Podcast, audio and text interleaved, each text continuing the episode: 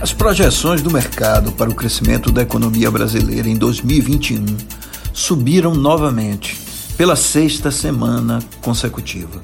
A expectativa agora é de um crescimento de 3,9%. Ou seja, o Brasil pode crescer em 2021 quase 4%, segundo o boletim Focus do Banco Central. Esse será o maior crescimento da economia brasileira dos últimos 10 anos e será muito maior do que a taxa de crescimento médio da década passada.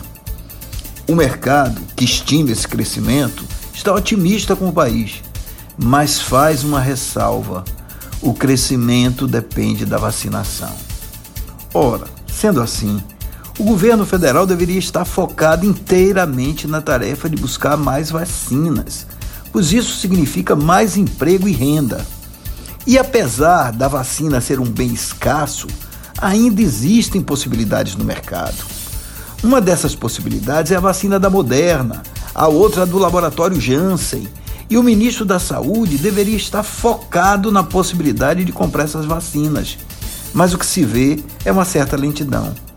Além disso, há uma grande possibilidade da vacina Sputnik estar no Brasil nos próximos meses.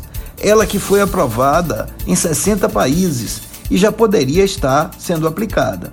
Naturalmente, isso tem que ser feito com o aval da Anvisa.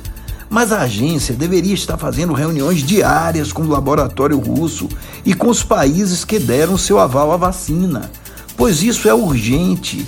Afinal, dessas vacinas dependem a sobrevivência das pessoas e da economia. E o mais interessante é que delas dependem também o futuro do governo federal.